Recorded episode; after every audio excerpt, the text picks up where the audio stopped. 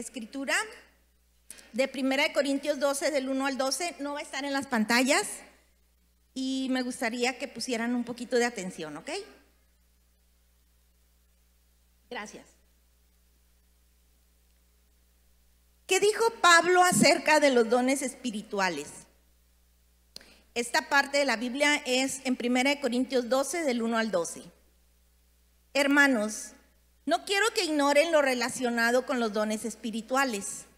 Ustedes saben que cuando no eran creyentes eran arrastrados hacia los ídolos mudos.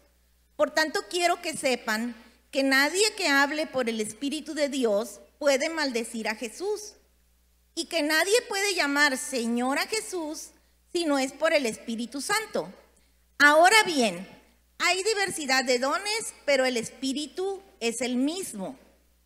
Hay diversidad de ministerios, pero el Señor es el mismo. Hay diversidad de actividades, pero Dios que hace todo en todos es el mismo. Pero la manifestación del Espíritu le es dada a cada uno para provecho. A uno el Espíritu le da palabra de sabiduría, a otro el mismo Espíritu le da palabra de ciencia, a otro el mismo Espíritu le da fe y a otro don de sanidad, a otro más el don de hacer milagros, a otro el don de profecía, a otro el don de discernir los espíritus, a otro el don de diversos géneros de lenguas y a otro el don de interpretar lenguas. Pero todo esto lo hace uno y el mismo espíritu que reparte a cada uno en particular según su voluntad. Porque así como el cuerpo es uno solo y tiene muchos miembros, pero todos ellos, siendo muchos, conforman un solo cuerpo, así también Cristo es uno solo. Yo quise hablar de esto porque siento que acabamos de pasar por los encuentros y es un momento muy importante donde mucha gente se vio confrontada o a lo mejor disfrutando más bien de estas manifestaciones en personas donde se veía muy claro cómo Dios desarrollaba los dones, cómo Dios ponía dones en las, en las personas, algunos asombrados porque no sabían de qué se trataba. Entonces dije, es un buen momento para hablar de eso. Sin embargo, me gustaría irme un poquito más allá y le quise poner a la prédica colaborador de Dios o piedra de tropiezo. ¿Ok? Ya vieron que está el código QR ahí. Hay unas notas que a lo mejor no las vamos a alcanzar a ver, entonces sí sería bueno que, que las tomaran de ahí. ¿Ok? Ser colaborador de Dios es una decisión. Si nosotros vemos hacia atrás, yo en lo particular veo hacia atrás y digo, para mí, el, ser colaborador de Dios es algo que yo he aprendido en mi caminar con Dios y que para ser piedra de tropiezo, yo me he dado cuenta que no tenemos que esforzarnos en nada, ¿verdad? ¿Sí se escucha bien? Para eso no tenemos que, que esforzarnos, solito fluye la acción, ¿sí? Por la simple y sencilla razón de que Satanás siempre tiene la tarea permanente de hacernos caer en sus redes, en sus estrategias. Entonces siempre nos está susurrando el oído, nos está seduciendo nuestro entendimiento. Y la diapositiva anterior, ahí se ve muy claro, si me la puedes regresar tantito, cómo eh, está ahí un angelito que se usaba mucho en las caricaturas cuando yo era niña esa, eso. Pero la verdad es que sigue siendo muy cierto, ¿no? Porque está Satanás siempre susurrándonos al oído cosas donde, hey, esto, hey, mira lo que dijo, hey. O sea, hay muchas cosas que nos susurra porque tiene, hay un montón de demonios que nada más se encargan de eso, de decirnos cosas al oído, de seducir nuestro entendimiento. Y si nosotros no estamos firmes, vamos a ser, a ser ah, presas de, de sus estrategias. ¿Verdad? Hace como unos 20 años, mi esposo y yo fuimos a Monterrey a, una, a un seminario que duraba tres días y llegamos antes de tiempo y se nos ocurrió, como nos sobraba el tiempo, entrar a ver una película. Y me acuerdo que cuando empezamos a ver la película nos asustamos mucho porque empezamos a ver, eh, se trataba de un abogado que empezó a ser seducido por unas estrategias de un hombre muy adinerado y entonces a nosotros nos empezó a asustar lo que vimos, pero de todas maneras decidimos quedarnos porque nos dimos cuenta que el hombre este representaba al diablo. Entonces, en toda la película de lo que se trata es cómo él hace estrategias para hacer caer a este joven que era un hijo de una cristiana que era una guerrera. La señora era una guerrera. Entonces, el, el, diablo, a través del dinero, a través de cosas, trata siempre de seducir a este joven. Por fin, después de muchas vicisitudes, logra salir él adelante y vuelve él a su camino correcto, el joven. Pero la, película termina en algo que te quedas bien impactado porque Satanás se, se, transforma ahora en un periodista que entrevista al joven y luego lo empieza a adular. Lo empieza a adular, le empieza a decir palabras bonitas y el joven como que vuelve a caer otra vez en sus redes. Entonces se queda, se queda Satanás ahí y dice, vanidad, mi pecado favorito. Y ahí termina la película. Y lo que, y lo que yo aprendí en esa película es cómo Satanás siempre nos está buscando por un lado y luego salimos libres y luego nos busca por otro y luego nos busca por otro, ¿verdad? Entonces, si nosotros no estamos, firmes, vamos a ser presas de sus estrategias. Ahora, ¿qué dice en Santiago 1 del 12 al 14? Dice, dichoso el que hace frente a la tentación, porque pasada la prueba se hace acreedor a la corona de vida, la cual Dios ha prometido a quienes lo aman. Cuando alguien se ha tentado, no diga que ha sido tentado por Dios porque Dios no tienta a nadie, ni tampoco el mal puede tentar a Dios. Al contrario, cada uno es tentado cuando se deja llevar y seducir por sus propios malos deseos. Es lo que en la Biblia se llama concupiscencia. Sí, apréndanse esa palabra, jóvenes. Es muy importante que conozcan la concupiscencia, qué significa, qué implica en sus vidas. Ustedes apenas están empezando y créanme, es muy importante que entiendan qué es eso, porque la concupiscencia es lo que dice al final. Cada uno vamos a ser tentados y nos vamos a dejar llevar seducir por nuestros propios malos deseos.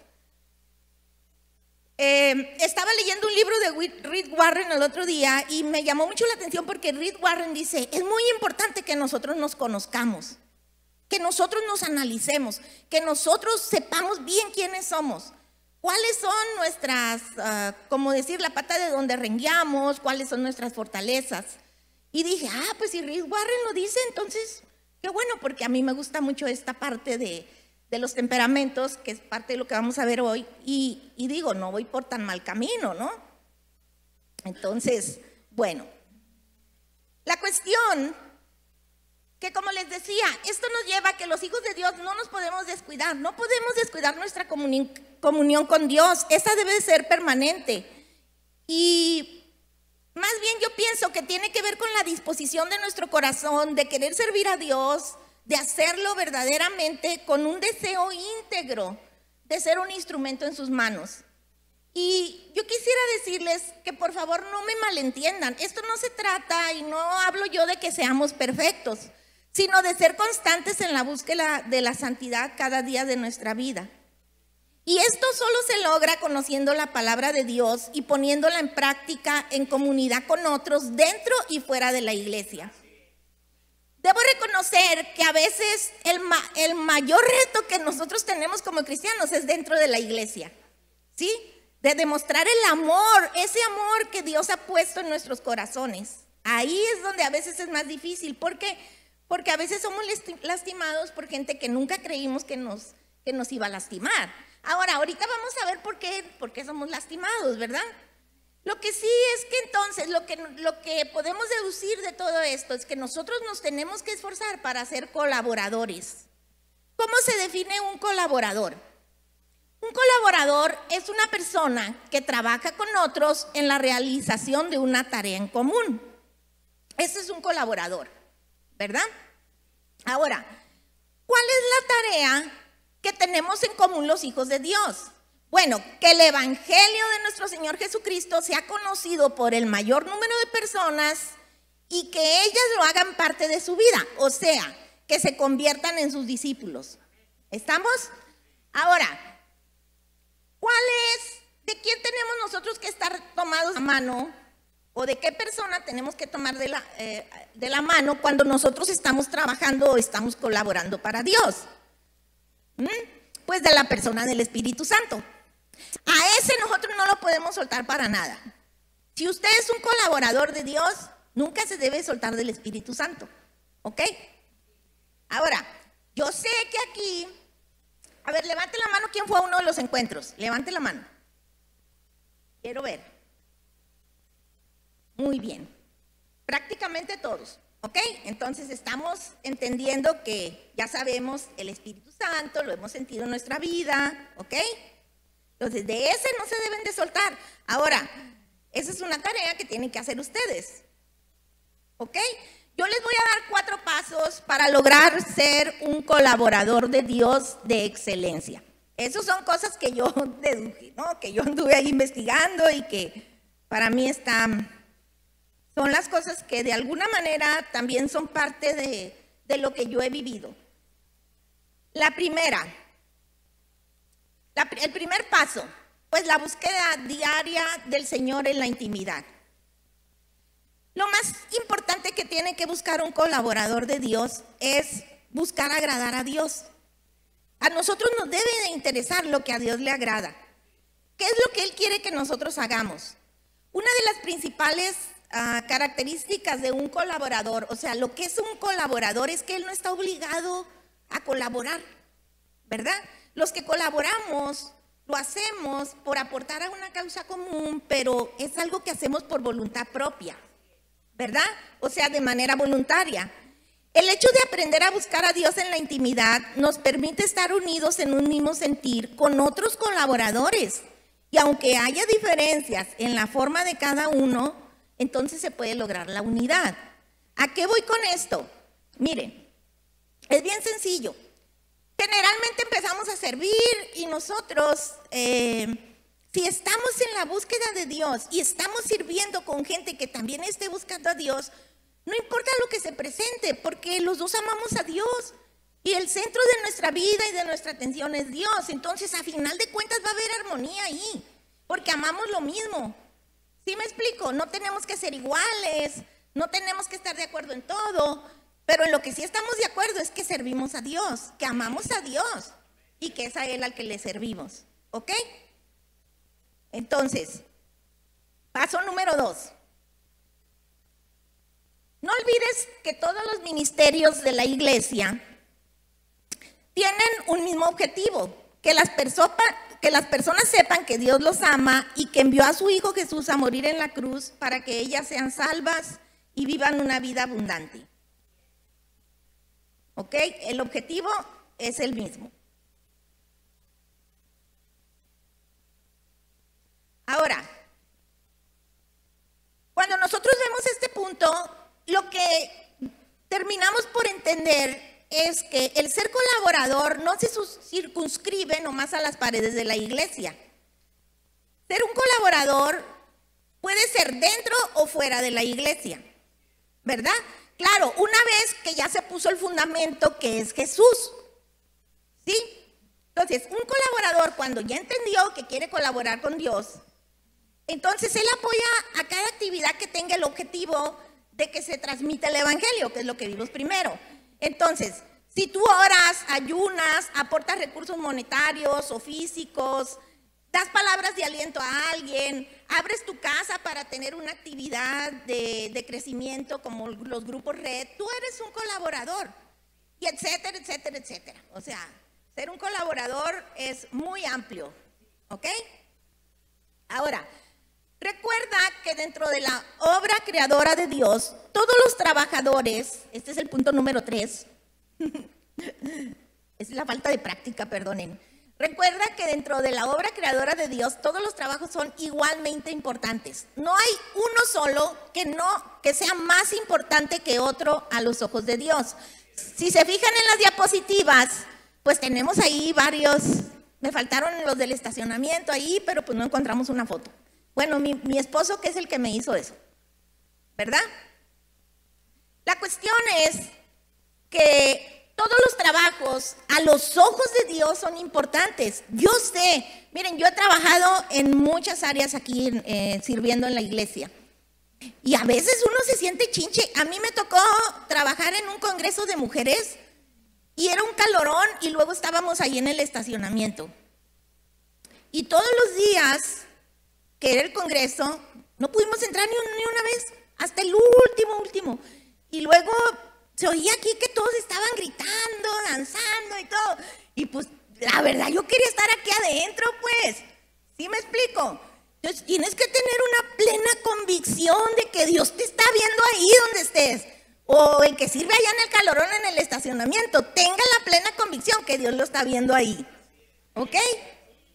Ahora, a mí me, yo cuando estaba preparando esta predica me acordé de un ejemplo que hace muchos años escuché, a lo mejor los de que son de mi, de mi categoría, la han escuchado, que, está, que estaban dos trabajadores haciendo ladrillos, ¿no? Ahí, estaban haciendo tabiques, porque antes se usaba que estaba la construcción y luego ahí mismo estaban haciendo los tabiques y estaban construyendo una catedral en ese, en ese caso. Entonces llegan con uno de ellos y le dicen, ¿qué estás haciendo? Y dijo, estoy haciendo ladrillos. Y luego van con el otro y le preguntan, ¿qué estás haciendo? Y él dijo, estoy haciendo una catedral. ¿Verdad? Entonces, yo me acordé que, que, cuando ahora estaba pensando, Dios me trajo a la mente ese recuerdo porque dije es lo mismo. O sea, no es que tú estés allá en el estacionamiento estés en la puerta ahí, acá afuera, no. Es cómo está tu visión de lo que estás haciendo. Sí, ¿cómo está tu visión de que si alguien llega, miren, yo sé que a veces la gente llega de mal modo cuando llegan al estacionamiento. Porque no, no sé, igual vienen con problemas. Llega uno muy emproblemado aquí luego, cuando llega al principio, ¿no? Entonces llegan de mal modo y se portan mal o nos portamos mal y el que está ahí tiene que tener una paciencia infinita con una visión que diga, este en nuestra iglesia, no sé, o sea, yo me imagino, ¿no? Pensando así, o, o, que Dios va a sanar su vida y que Él va a traer a su familia y que todos van a ser felices, porque la verdad vivir en Dios es lo mejor que nos puede pasar, ¿verdad? Bueno, entonces, Quiero leerles lo que dice Primera de Pedro 4:10. Ponga cada uno al servicio de los demás el don que haya recibido. Sea un buen administrador de la gracia de Dios en sus diferentes manifestaciones. Aquí les puse este esquema donde están ahí los cuatro temperamentos. ¿Hay alguien que ha tenido ah, ya capacitación o información acerca de los temperamentos? ¿Puede levantar la mano? Bueno, muy poquitos, ¿ok? No nos vamos a meter en esto porque obviamente no hay tiempo, ¿verdad? Nada más les voy a decir que existen cuatro tipos de temperamentos. El primer temperamento es el sanguíneo, que es una persona muy energética y está orientada hacia las personas, hacia la gente. ¿Ok? A él le gusta estar con gente, disfruta estar con gente, le gusta la pachanga. Y su mayor pasión es hablar. ¿Ok? Por otro lado, tenemos el temperamento colérico. Este temperamento está orientado hacia la tarea o más bien hacia los logros. O sea, si hay una meta que lograr, si hay un plan de algo que se tiene que hacer, él está orientado hacia eso y está enfocado en eso, su mente, su entendimiento y sabe que los recursos están enfocados a lograr eso. ¿Ok? Ese es el temperamento colérico. Su pasión es hacer, no pueden estar diokis. Yo soy colérica, no me gusta estar diokis, me pongo nerviosa y de malas y qué sé yo, ¿verdad? ¿Ok? Bueno, tenemos el tercero, que es el flemático. El flemático también está orientado hacia las personas y es una persona que es tranquila, ¿verdad? Él, digamos que es reflexiva, le pusimos reflexiva, o sea, porque les gusta estar quietecitos, tranquilitos, sentaditos, se pueden pasar viendo la tele sin hacer nada, ¿verdad? Entonces, ese es un flemático. Está orientado hacia la gente, son muy buenos administradores del dinero, no les gusta gastarlo. Cuando una persona les diga, no tengo dinero y lo tenga aquí en la bolsa, ese es un flemático, ¿no? El sanguíneo, el colérico que les diga, no tengo dinero, generalmente no tienen de veras nada. Hay un, una virtud que tiene este temperamento que es maravillosa para ser un cristiano que les gusta escuchar, lo cual ninguno de los otros tres. Y a veces nosotros necesitamos que alguien nos escuche. ¿verdad?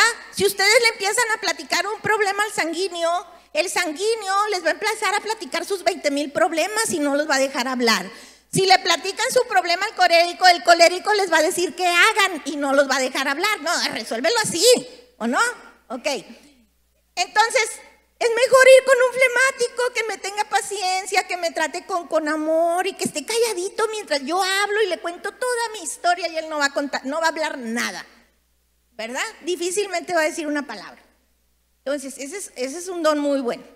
Ahora, tenemos por último el melancólico. También es reflexivo, pero está orientado también hacia los logros, hacia la tarea, aunque no son de moverse mucho como los coléricos.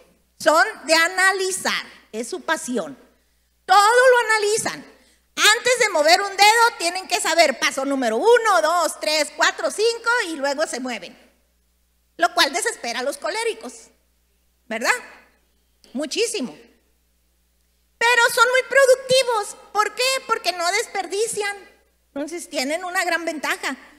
Casi nunca se equivocan en cuanto analizan de lo que va a suceder, de cómo son las cosas, lo que va a pasar, lo cual no nos gusta tampoco a los que somos este, muy buenos para movernos como los sanguíneos o los coléricos, porque nos quitan la, la emoción de la inercia, pues, ¿no? O sea, nosotros ya queremos correr cuando ellos dicen, espérate, va a pasar esto, esto, esto y va a terminar en eso. Y uno dice, no, no puede ser, ya me quitaste todo mi impulso y mi emoción. Esos son los melancólicos. ¿Ok? Les di así como un esquema muy general.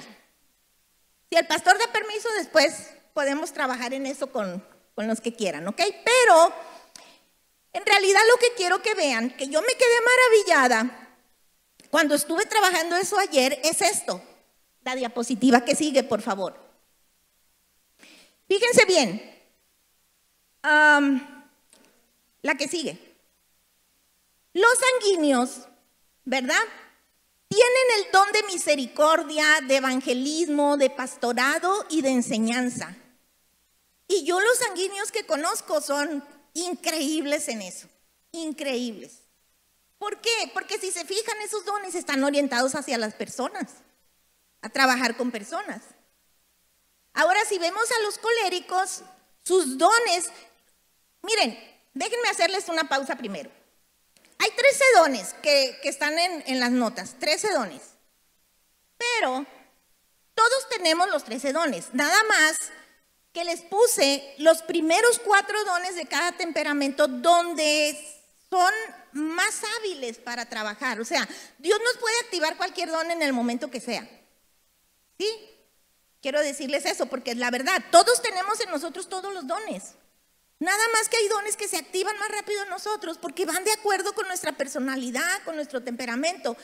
Y en una investigación que esto lo hizo Reed Warren, oh perdón, no es cierto, Tim LaHaye, Tim LaHaye, esto está tomado del libro del Manual de los Temperamentos de Tim LaHaye, y él hizo una investigación y una recopilación y estuvo investigando mezclas y todo. Y entonces sacó una lista por prioridades de los dones que representaban a cada uno de los temperamentos. Y yo nada más elegí los primeros cuatro, pues por cuestión de tiempo, porque son los principales. O sea, ¿qué dice? Que el, el sanguíneo, su primer don es de misericordia. ¿Sí? La definición también está en las notas. ¿Ok? Porque no nos alcanzaría el tiempo para ver aquí. De cada uno de ellos se los puse en las notas. ¿Está bien? Entonces, el don de misericordia es el principal don que tiene un sanguíneo. Y luego el de evangelismo. Está bien claro el de evangelismo porque le gusta estar con gente, anda por todos lados. ¿Verdad? Entonces es, muy natural que comparte el evangelio y le diga, hey, yo soy cristiano, vamos a la iglesia, porque aparte así son. ¿Ok? Ahora, Fíjense bien, el colérico ¿qué tiene? Enseñanza, exhortación, gobierno y profecía. Cuando ustedes vean las definiciones, se van a dar cuenta de qué implica cada uno de ellos y van a decir, ah, sí es cierto, sí es verdad. ¿Ok?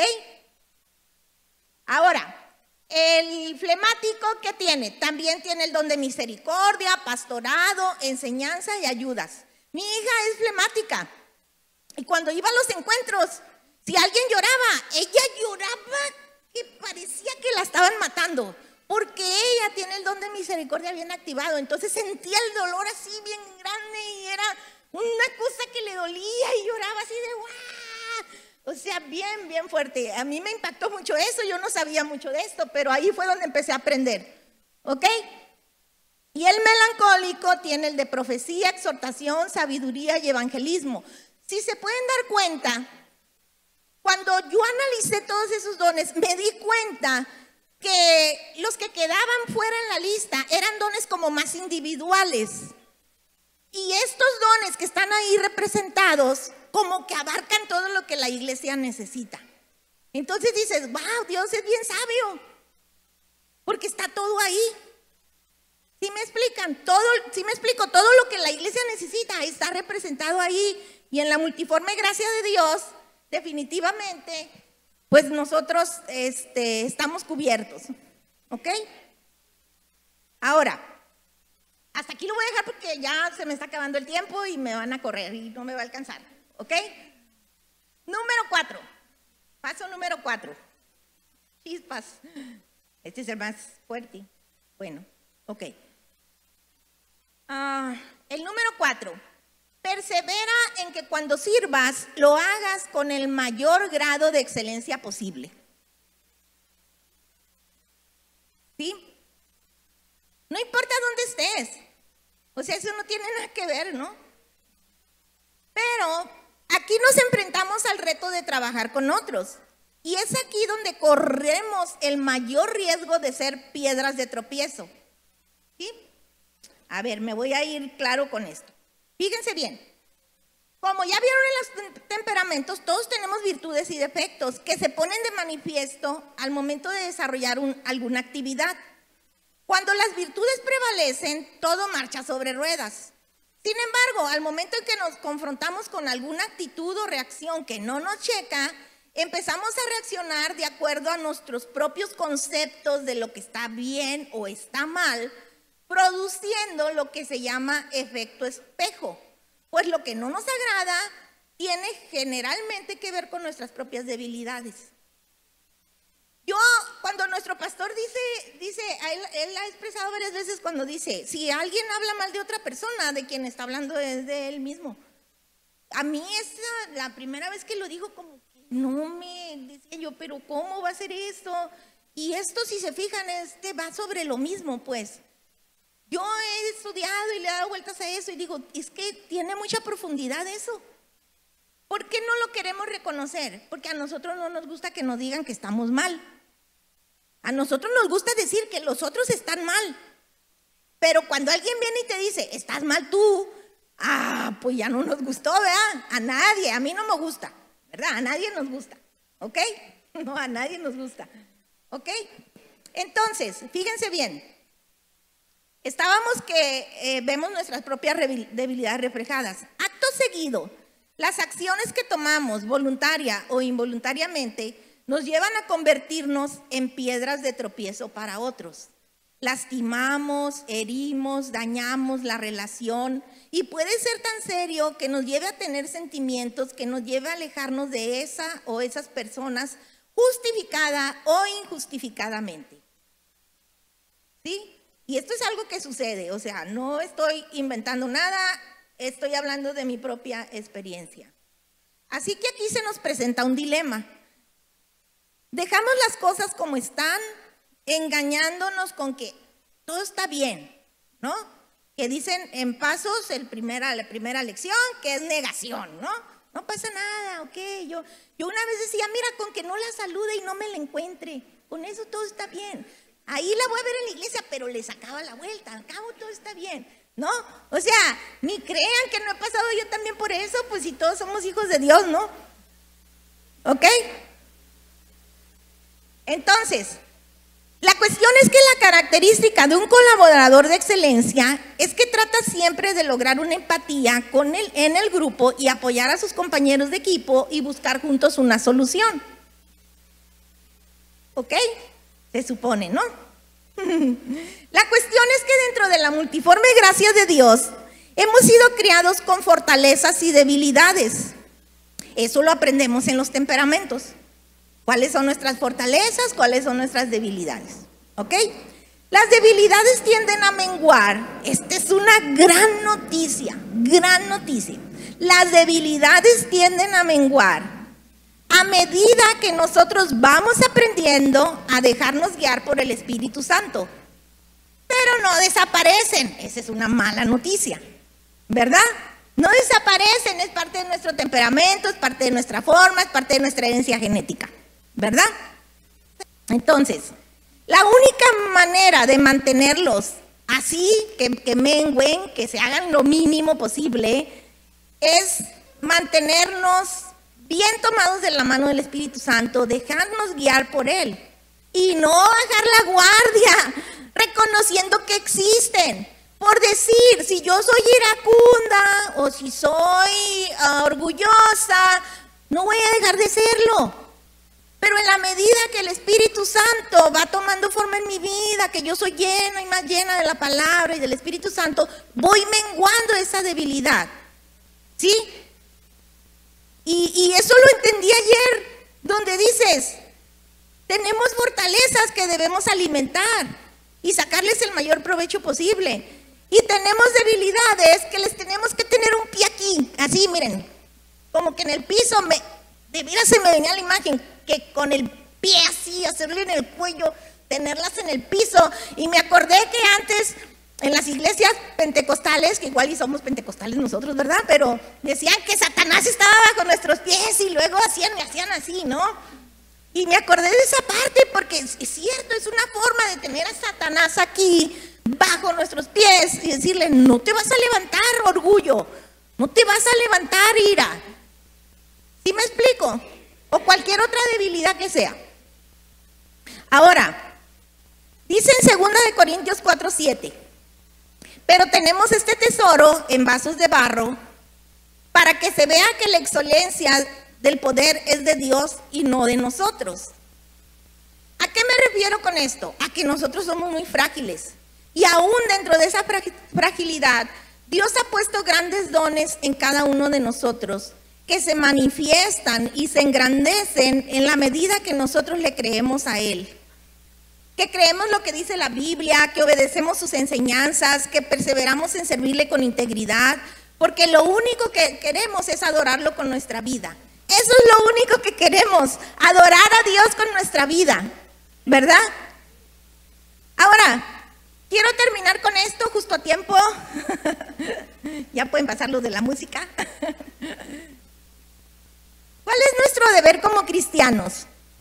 Según Pablo lo escribió en Romanos 11, 12, 11. Dice, así que hermanos, yo les ruego por las misericordias de Dios que se presenten ustedes como un sacrificio vivo, santo y agradable a Dios. Así es como se debe adorar a Dios. Y no adopten las costumbres de este mundo sino transfórmense por medio de la renovación de su mente, para que comprueben cuál es la voluntad de Dios, lo que es bueno, agradable y perfecto. Así es como se debe adorar a Dios. ¿Ok? Muy bien. Pues vamos a orar, ¿les parece?